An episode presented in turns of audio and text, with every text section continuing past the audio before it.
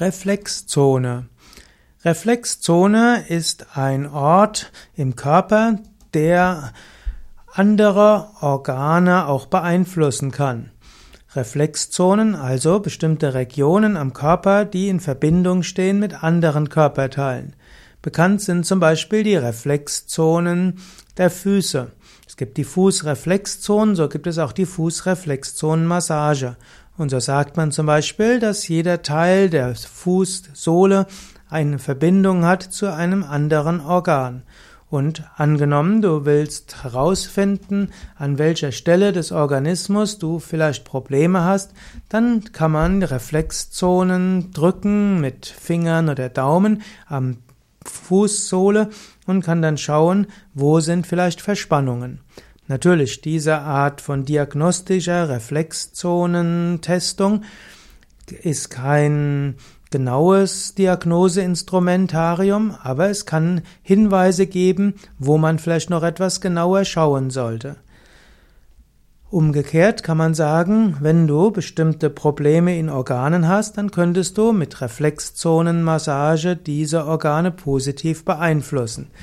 Du kannst auch einfach Fußreflexzonenmassage insgesamt machen und auf diese Weise die verschiedenen ja, Fußreflexzonen zu harmonisieren. Das wirkt zum einen sehr positiv auf die Füße und zum anderen hat es eine positive Wirkung auf den ganzen Organismus, insbesondere auf vielleicht Teile des Organismus, die bestimmte Probleme haben. Die Fußsohlen sind also die bekanntesten Reflexzonen des Körpers, aber es gibt noch weitere Reflexzonen. Zum Beispiel sind auch die Handflächen Reflexzonen und du kannst auch Handmassagen ausführen, die eine Auswirkung haben auf den ganzen Organismus. Auch die Ohrmuscheln sind Reflexzonen und auch der Rücken.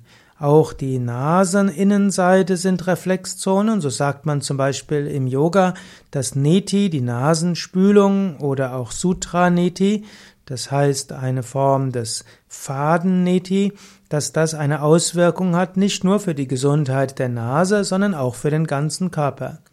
Letztlich ist der Mensch ein Organismus und im Organismus hängt alles mit allem zusammen. Wenn du auf einen Teil des Organismus eine Wirkung ausübst, dann geht diese Wirkung weiter auf den Rest des Organismus. Und letztlich kannst du so an jeder Stelle des Organismus einen Einfluss ausüben für alle Stellen des Organismus. Und es gibt spezielle Reflexzonen, wo dieser Effekt umso stärker ist, und am bekanntesten sind dafür die Fußreflexzonen.